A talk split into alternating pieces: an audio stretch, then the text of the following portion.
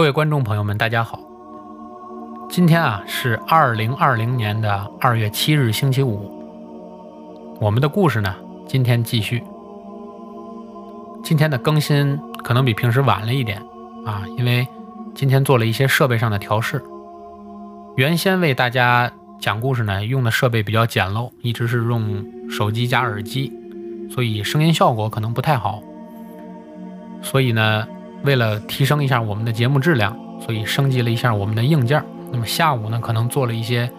硬件上的调试以及声音上的处理，所以大家应该能够感受到今天的录制效果会比之前好很多。今天我们要为大家讲述的故事呢，是发生在前苏联的切尔诺贝利核电站的故事。首先要声明的是，今天的故事啊，只是在单纯的讲述切尔诺贝利核电站这件事情本身。那么这个故事呢，并没有任何要影射或者反映其他事件的情况，所以希望大家就事论事就可以。最近啊，美国的 HBO 播放了一个迷你剧，嗯，就叫《切尔诺贝利》。这部美剧呢，自从今年的五月六日开播以来呢，口碑爆棚，几乎让所有看过这部剧的人们都谈核色变。它也让三十三年前那场黑色的核泄漏记忆再度开启。时至今日，位于乌克兰的切尔诺贝利方圆三十公里的大部分地区依然是无人区，尤其是布里皮亚季。这座因切尔诺贝利而建立起来的城市，俨然已经沦为一座鬼城。今天依然有“死亡之城”所说。所以，我们今天的故事就从切尔诺贝利核电站和它所在的城市布里皮亚季讲起。切尔诺贝利核电站位于乌克兰北部，前苏联曾经在这里修建了。一座核电站就是这个切尔诺贝利，所以切尔诺贝利核电站当时被认为是全世界最安全、最可靠的核电站。而且，为了安置当时核电站的所有工作人员，人们就在切尔诺贝利附近的建立了一座城镇，而这座城镇就被称为普里皮亚季。有些核电站的工作人员以及研究人员的家人也都相继搬到了普里皮亚季，而布里皮亚季的人口很快达到了五万，而且都以将近每年继续增加一千五百人口的速度在增加着。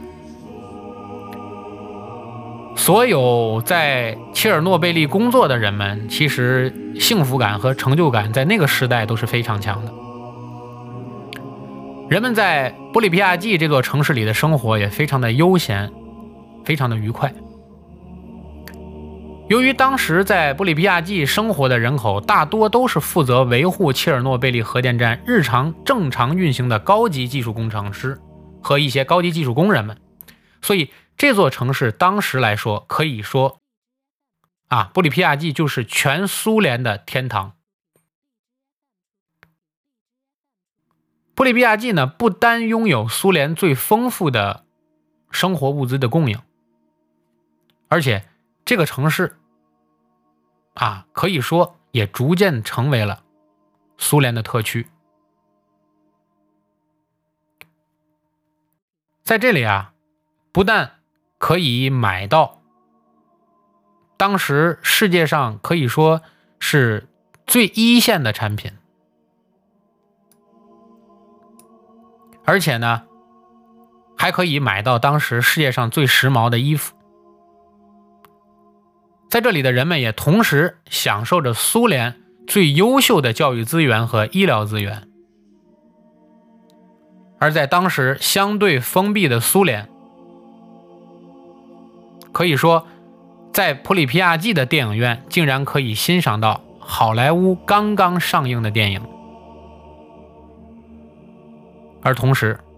布里皮亚季夜生活的丰富多彩也远远领先于当时的苏共控制下的其他城市，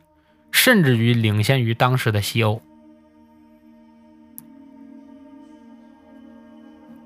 因此，在切尔诺贝利事故发生之前，普里皮亚季可以说是当时的苏联的一些科技工作者所梦寐以求的城市。在切尔诺贝利发生爆炸事故之前，苏联和美国这两个超级大国旷日持久的冷战依然在进行着。苏联方那边呢，就认为兴建核电站比其他类型的发电站要相对来说更安全，因此兴建核电站也被视为。在苏联当时在工程上能取得的最大成就，而把核用于和平，就是所谓的和平原子，是当时美苏两国最常见的一个口号。发生事故的切尔诺贝利核电站最初是拟建于距离基辅仅有二十五公里的位置。但是随后呢，由于乌克兰科学院等关注核电厂选址的这些科学家们都认为，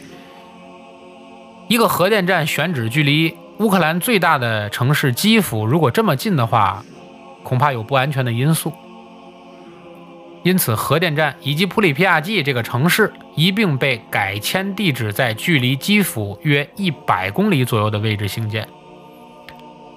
而最终的事实证明，也正是因为当时选址的这次变更，最终挽救了基辅，也避免了更大的灾难发生。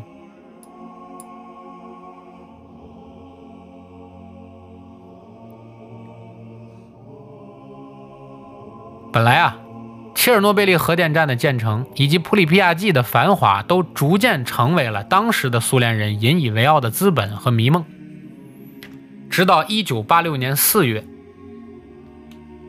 一声巨响，彻底结束了苏联的美梦。切尔诺贝利核电站之所以会出现如此严重的恶性事故，其实呢，说来可笑，这件事情的起源竟然是苏联的一次失败的实验，而实验的目的说来就更有些讽刺。苏联是想通过这次实验来模拟。如果切尔诺贝利遭受了他的假想敌美国的突然袭击，该怎么办？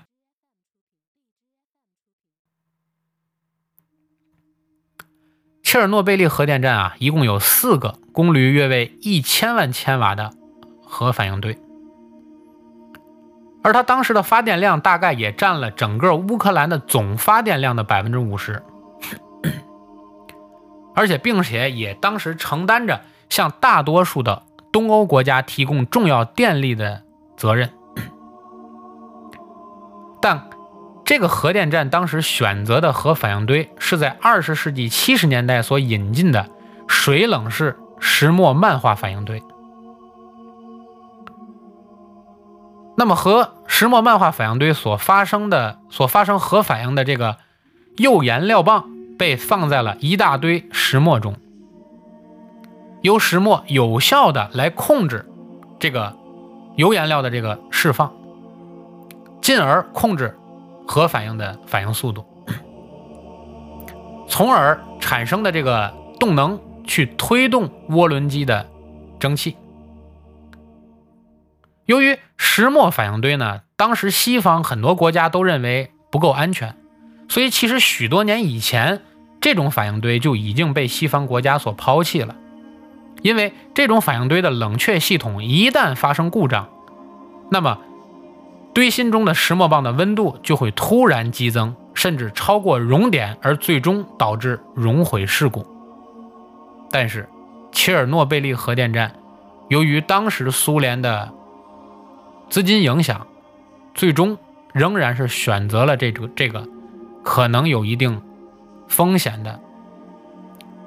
石墨棒堆芯的这么一个。选择。一九八六年的四月二十五日，切尔诺贝利核电站的四号机组工作人员呢，为了做个实验，是探讨在场内、场外如果同时发生断电的情况下，而且汽轮发电机中啊蒸汽也停止了供应的情况下，仅仅利用核反应堆里的转子的舵转动能，是否能够满足该机组本身电力需要的这种可能性的研究，而进行了一次反应堆安全系统的实验工作。从四月二十五日晚上一点开始，工作人员对四号机组就开始降低功率操作，从而模拟停电。到了下午十三点五十、十三点五分左右，四号机组已经从原先的满功率状况下降了一半，并且按照原来的实验计划，就关闭了七号汽轮机，从而模拟。汽轮机中断蒸汽供应的时候会产生怎样的结果？其实细想想，这是一种很作死的行为。根据当时实验大纲的要求，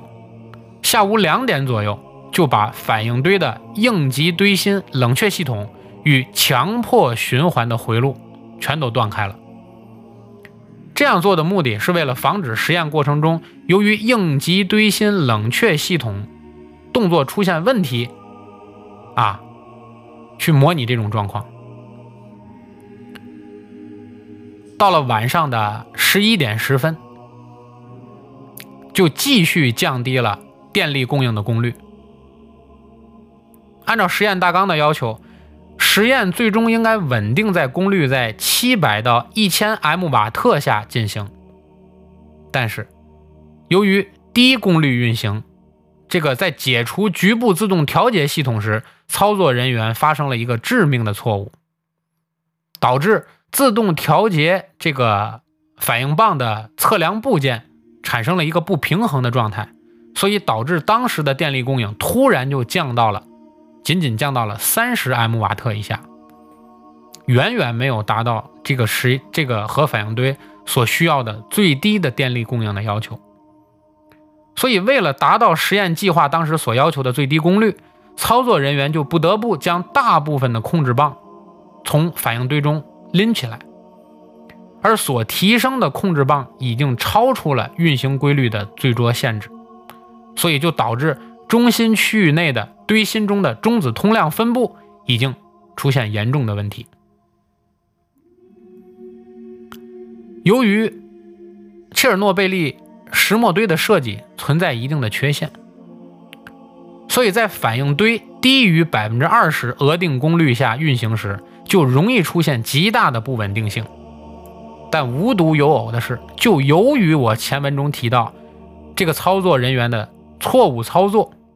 就导致了这个核反应堆就恰恰低于了百分之二十的额定功率。于是这个实验开始后不久，反应堆功率就开始急剧的上升。冷却剂大部分已经非常接近，很容易闪蒸成蒸汽的饱和点，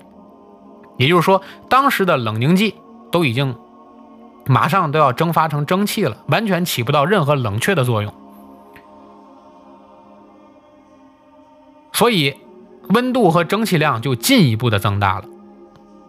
核反应堆当时就处于一种严重失控的状态。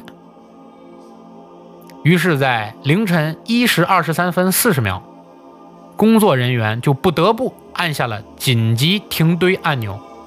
要把所有的控制棒和紧急停堆全部重新插回到反应堆的堆芯里。几秒钟之后，实验室感到了若干次巨大的震动。工作人员看到了控制棒此时已经不能达到较低的位置，于是。又手动解除了控制棒的电源，使其靠自重下降。而正是因为这个错误的操作，就是在原来的错误操作基础上又添加了错误的操作，而导致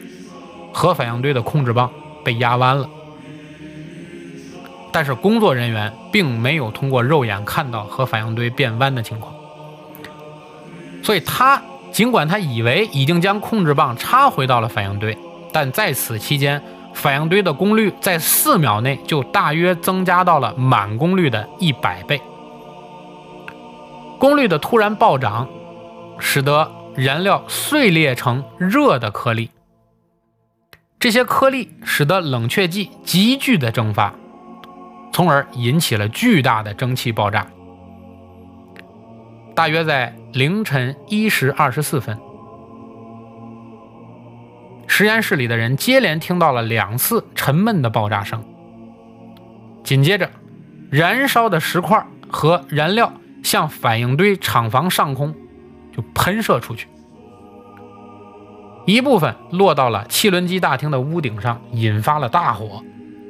大约有百分之二十五的石墨块和燃料管道中的材料直接就被抛出了反应堆之外。其中大约有百分之三到百分之四的燃料以及碎片就变成了很多细小的颗粒，直接被抛洒到了空气中。而两次爆炸发生之后，浓。浓烟烈火直冲天空，据说火焰当时高达一千多米，火花溅落在反应堆旁边，还有发电机厂旁边的建筑物的屋顶，在其他建筑屋顶也相继引起了大火。同时，由于油管的损坏、电线的短路以及自反应堆的强热电辐射，引起反应堆厂房内七号涡轮机房以及临近区域的。多处起火，总共统计起了三十多处的大火。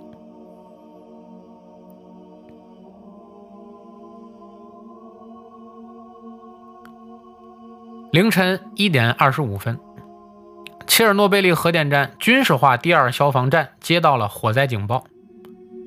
当班执勤的二十八名消防员接警后立即出动，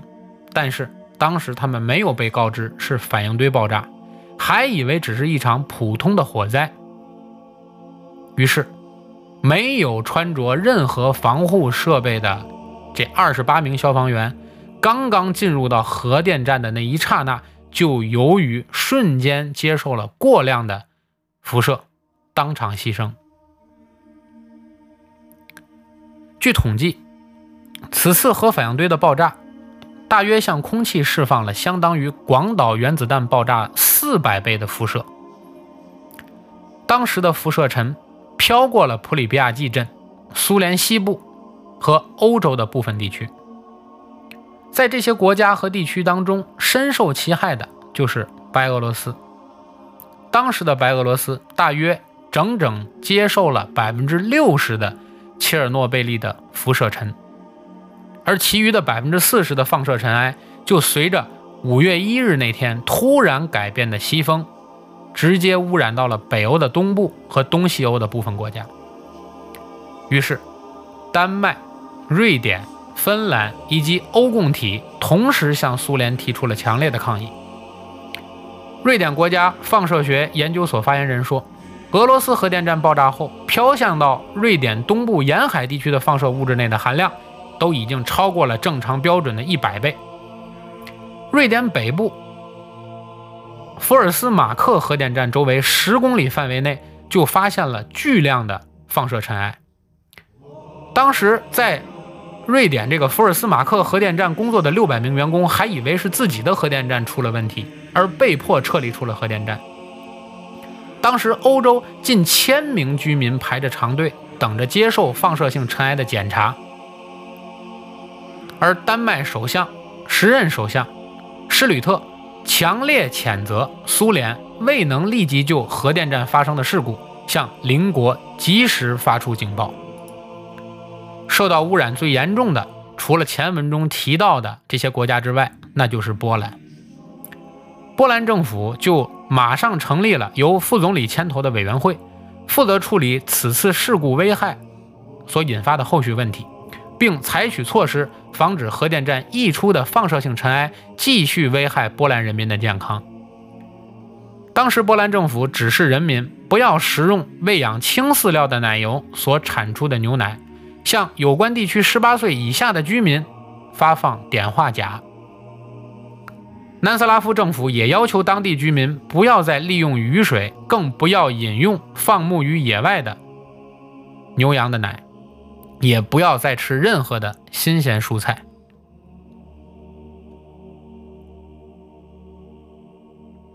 可以说呀围绕切尔诺贝利核电站周边的国家无一不对此突发事故惊慌失措。可是可笑的是当时的苏共中央却对切尔诺贝利发生的实际情况竟然一无所知。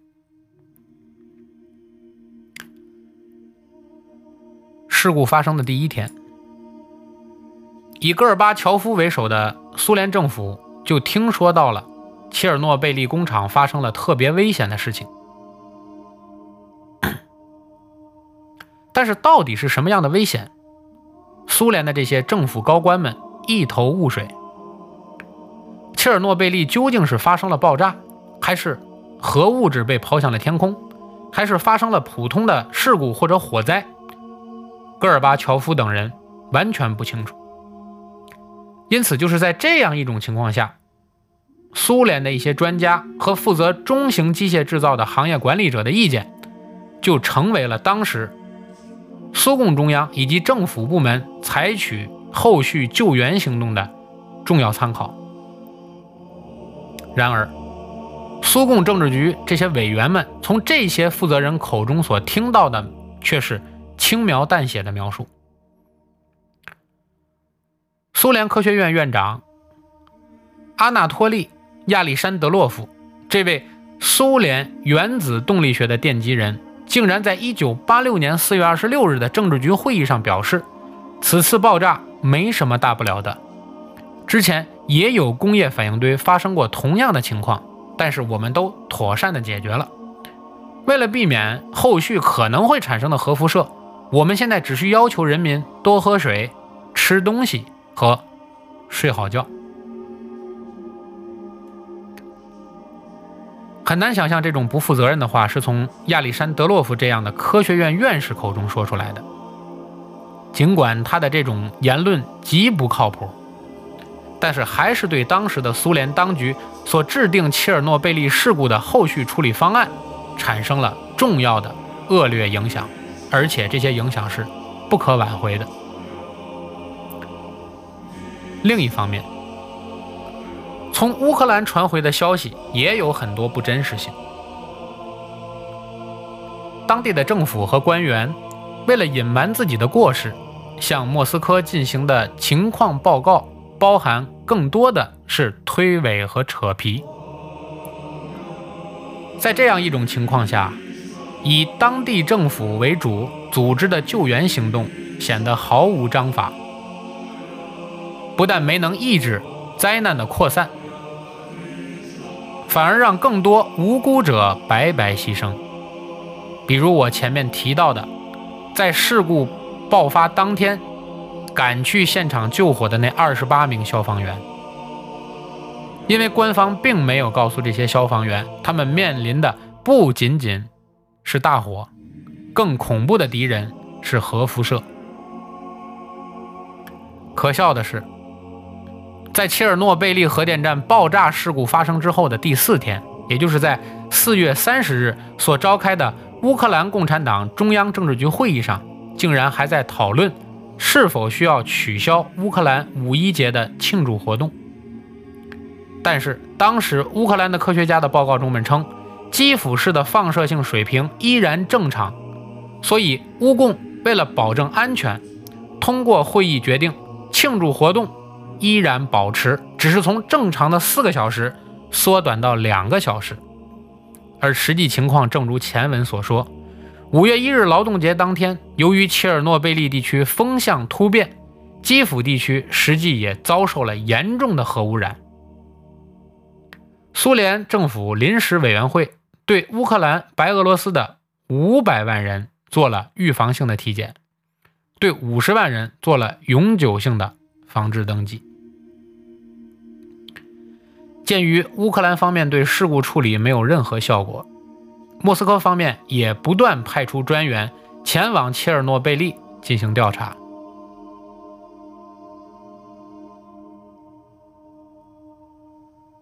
所派去的这些专家呢，就包括雷日科夫、利加乔夫和谢尔比茨基这些著名的政府高官。以这些政府高官为首，每个人又分别带着专门负责调查的专业调查组前往了乌克兰。也正是这些中央调查组渗透到了乌克兰，事情的真相才开始逐渐被披露出来。而此时，距离事故爆发已经过去多日了。辐射云飘到了瑞典，连瑞典方面都已经确认，这辐射云是来自苏联的核工厂发生了泄露问题。而此时的苏共中央才刚刚知道切尔诺贝利到底发生了什么。在最早发生意外的时候，有人甚至以为核泄漏是来自瑞典而不是苏联。一九八六年四月二十七日，瑞典福斯马克。核电站工作人员在检测中发现异常的辐射粒子粘在了他们的衣服上，而该电厂距离切尔诺贝利已经是远达一千一百公里。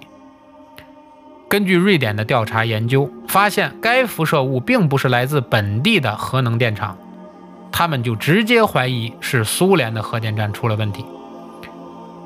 当时，瑞典曾透过外交渠道向苏联询问，但是。没有获得任何正面的反馈，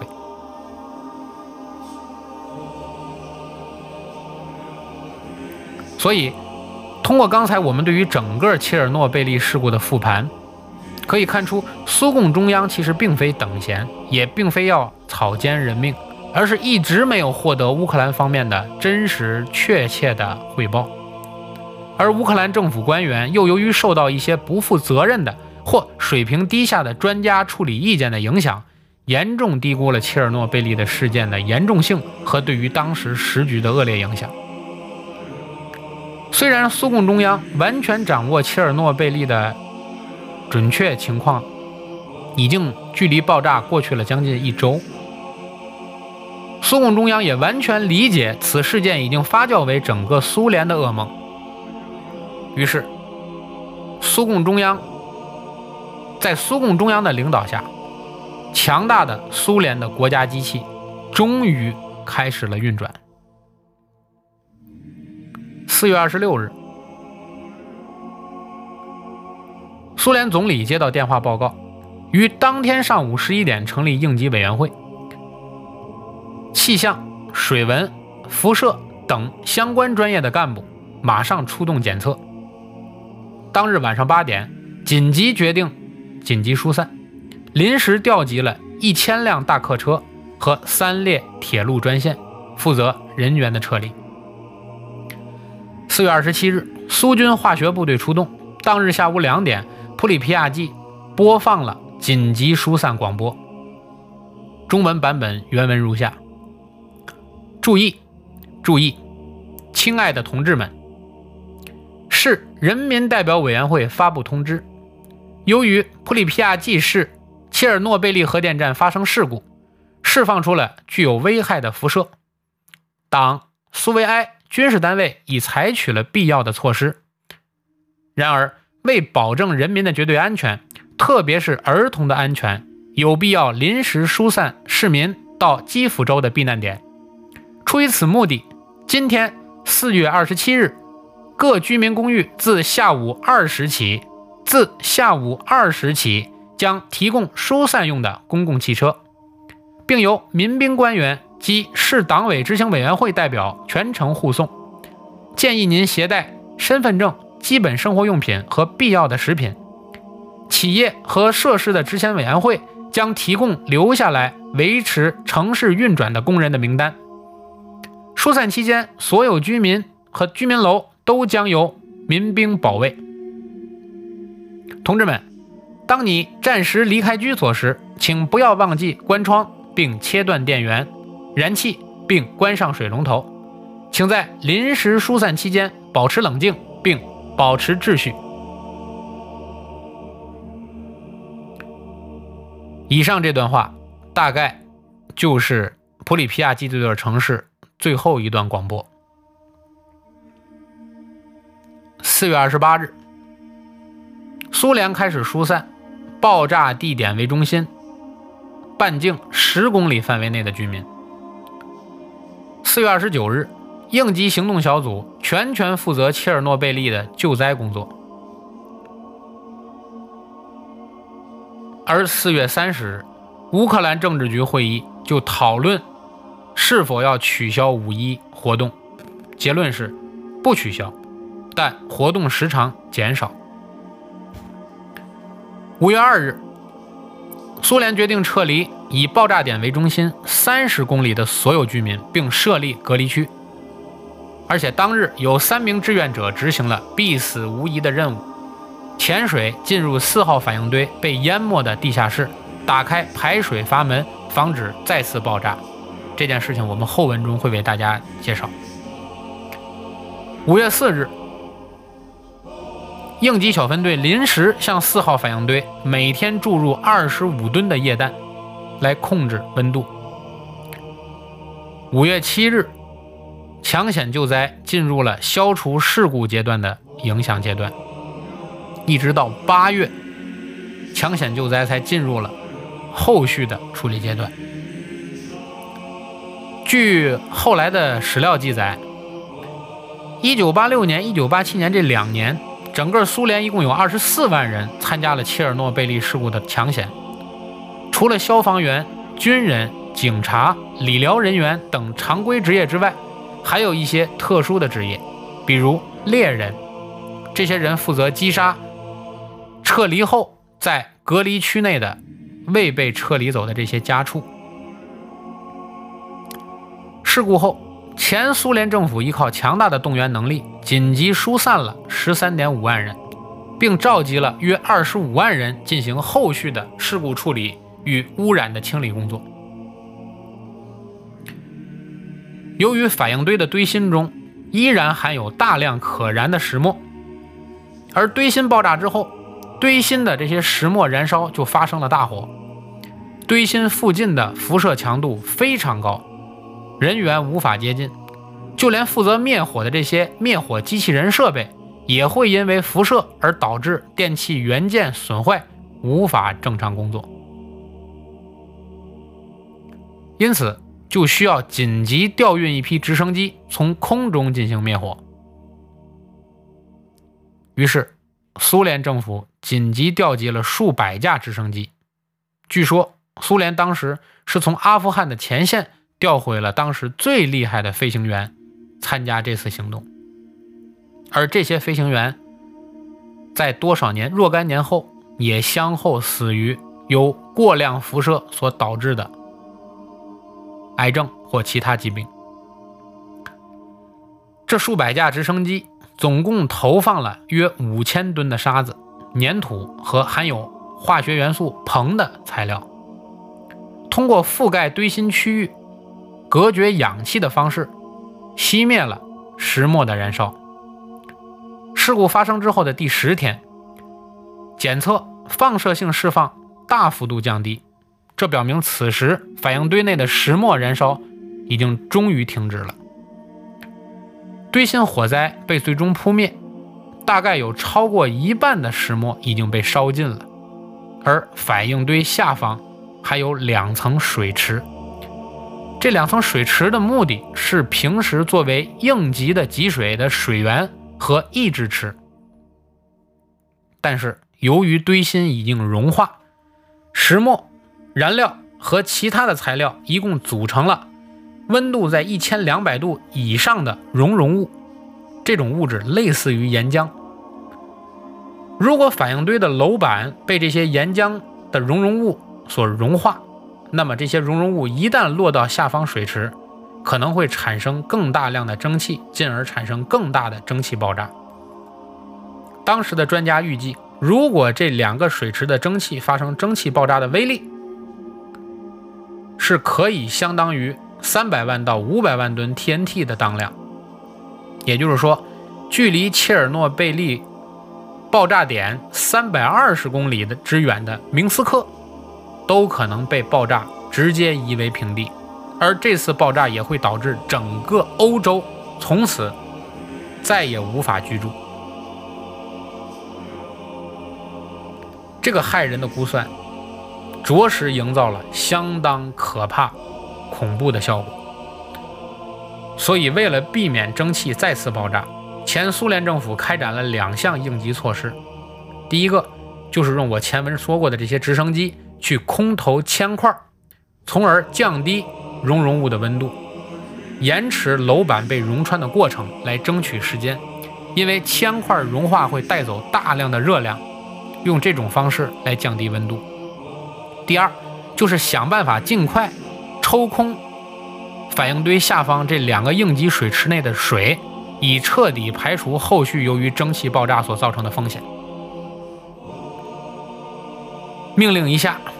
两千四百吨的铅块就被瞬间投入到了这些熔融物中。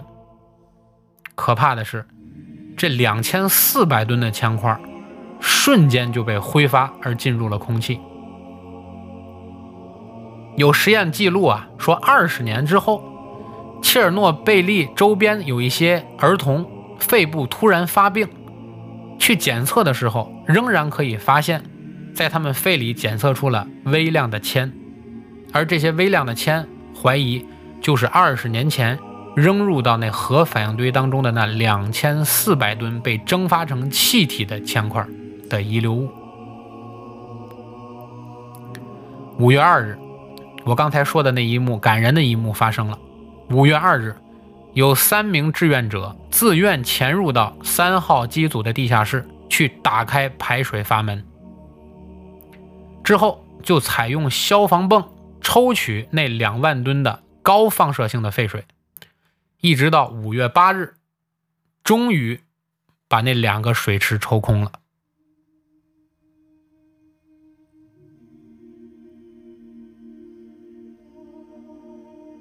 六个月之后的调查显示，这些熔融物已经穿透了反应堆下方的甲板，而且进入了水池的原来那两个水池所在的房间，所以。这三名志愿者牺牲了自己，换取了整个欧洲。这三名志愿者分别是切尔诺贝利的值班长鲍里斯·巴拉诺夫，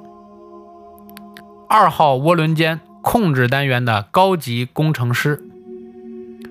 瓦列里·别斯帕罗夫和二号反应堆的高级机械工程师。阿列克谢·阿纳年科，这三个人的名字值得整个欧洲人以及全世界人记住。由于切尔诺贝利四号机组的爆炸，部分的高放射性碎片就被抛出并散落到了以爆炸中心为中心的一些周边区域。而这些区域的辐射环境是非常严苛的，以至于在这个区域内，机械设备完全无法工作。因此，这些高放射性碎片的清除工作只能依靠人工。在苏共中央的紧急动员下，一批军人穿着重型防护服，使用铁锹这种原始的工具，去清理这些高放射性的碎片。而即使是在重型防护服的保护之下，每个人能在这个环境中所长时间能待的最长时间只有四十秒。因此，这些身着重型防护服的军人就需要每四十秒一个循环，不断的穿着着沉重的防护服跑来跑去。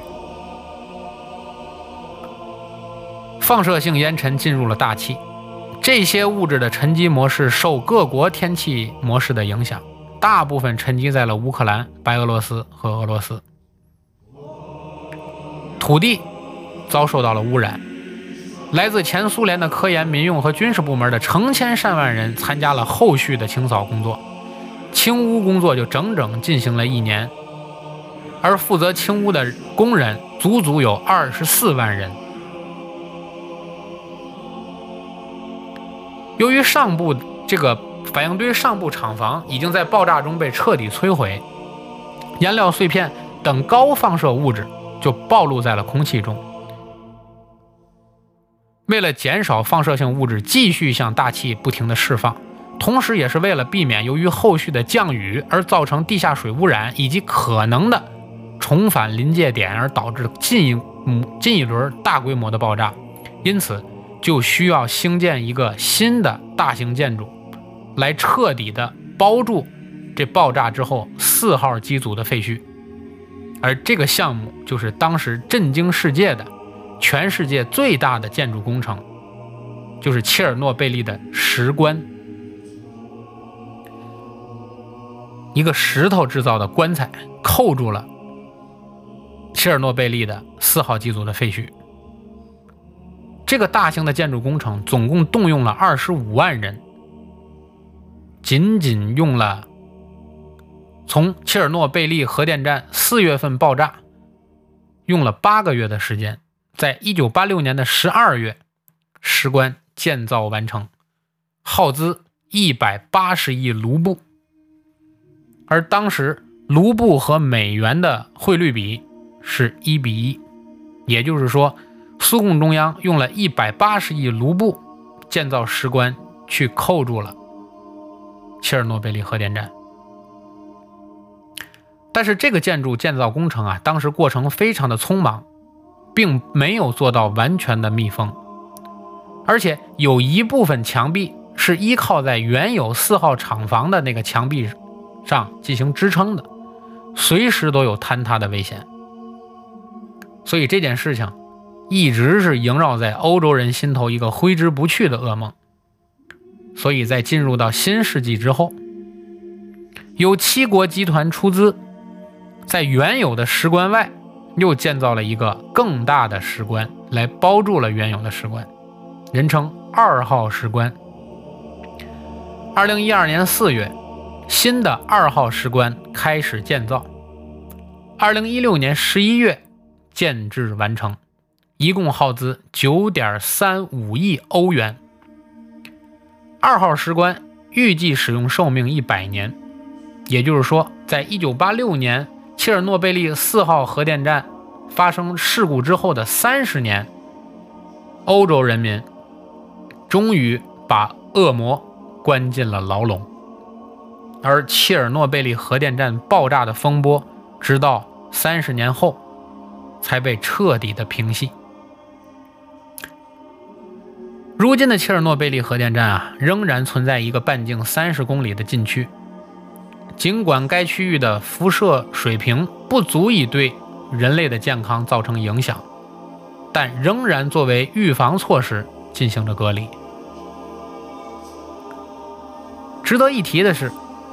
在爆炸事故发生后，大约十平方公里的针叶林因为辐射而凋零。但是仅仅一年之后，该区域的自然环境就开始恢复。地球在用它自己的方式治愈着人类的创伤。由于隔离区内人烟稀少，目前的隔离区已经成为了野生动物独一无二的避难所。这避难所。反而大幅提升了当地的生物多样性和种群的多样性，而许多原有的撤离者，由于思念故土，也逐渐的返回了普里皮亚特，在三十公里的禁区范围内，展开了他们正常的生活。回顾整个这场事故，不同的部门得出了不同的死亡人数统计。国际原子能总署和世界卫生组织的报告上说，大概是有四千人因为辐射而患了癌症，最终死亡。而国际原子能机构和联合国原子辐射效能委员会的报告中称，大约有九万三千人伤亡。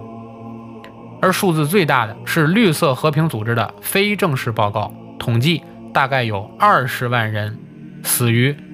爆炸当天和未来多少年之内的辐射后遗症。但就算切尔诺贝利出现了如此严重的事故，由于苏联的解体，乌克兰电力短缺，切尔诺贝利核电站并没有停止切尔诺贝利核电站的运营，仅是封停了因为爆炸而彻底毁坏的四号机组。在一九九一年，二号机组发生了火灾，政府出于恐慌。宣布了二号机停机。一九九六年十一月，一号机停机，二零零零年的十二月，三号机停机。至此，切尔诺贝利永远不再运作，成为历史的一个悲壮的名字。我们的故事啊，讲到这里也要接近尾声了。切尔诺贝利事件发生在一九八六年，应该和我们听众中大部分人的年龄相仿。如此恶性的事件，也仅仅只是过去了三十年而已。而在这次事件中，我们似乎不能只说苏共中央不负责任，因为从后面一系列不计成本的举措和投入中，我们可以看出，苏共在处理此次事件上，也是在尽一切能力去挽回损失和挽救人民。也算是一个比较负责任的政府，而主要的责任依然是出于当时作为苏联一部分的乌克兰当局。乌克兰瞒报事态的严重性，错误地估计了灾难所带来的影响，因此才导致了本来可以减少更多不必要伤亡的灾难，还是最终发生了。而正是因为慑于当时强大的世界谴责和社会舆论的压力，时任。乌克兰第一书记雪比斯基选择了用自杀的方式饮弹自尽，结束了自己的生命。雪比斯基最深受谴责的原因，就是他在切尔诺贝利爆炸之后仅仅五天之内，依然在基辅举办了大型的五一节庆典活动，导致了参加活动的人民中大部分死于后期的辐射后遗症。但这里有个细节，他本人也参与了这个活动，而且同时出席活动的还有他自己的全部家人和他唯一的孙子。所以我们不得不怀疑，出席活动时，雪比斯基是否真的知情呢？还是说那时的他也被乌克兰基层不作为的官僚和某些无良的专家？蒙蔽了双眼，而仅用他的死去背起了这口巨大的黑锅呢？逝者如斯，过往的历历史我们已经无从考证，只能从刚刚解密的这些苏联的冷冰冰的文字中探寻历史的原貌。只愿所有在这次灾难中死去的灵魂。能够最终得到安息，也希望类似的灾难永远不要在人类世界再发生。切尔诺贝利的死神